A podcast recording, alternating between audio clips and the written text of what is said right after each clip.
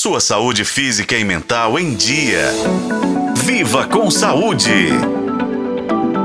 Você já ouviu falar do tendão de Aquiles?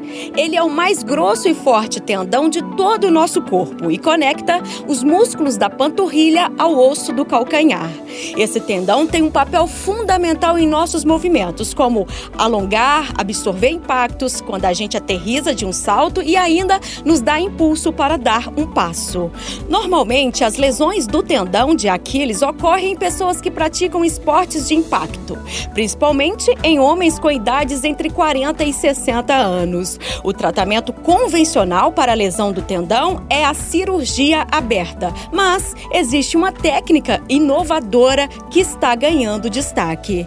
Desenvolvida pelo ortopedista Vinícius Alvarenga, da Fundação São Francisco Xavier, essa nova abordagem utiliza pinças tradicionais, sendo mais acessível, econômica e replicável em diferentes locais. Além disso, essa técnica oferece menos risco de complicações, menor tempo de recuperação e uma cicatrização mais eficiente. A cirurgia dura aproximadamente 40 minutos e, com o uso das pinças, o médico sutura o tendão e trança um fio dentro dele, sem a necessidade de grandes cortes. Essa abordagem mais simples traz muitos benefícios para o paciente, como explica o ortopedista Vinícius Alvarenga. Os benefícios são inúmeros. Uma vez realizada a sutura através de pequenas incisões, é, diminui a agressão aos tecidos que envolvem o tendão, permitindo a cicatrização de maneira mais biológica e o tecido cicatricial ser um tecido mais resistente, menos propenso a rupturas.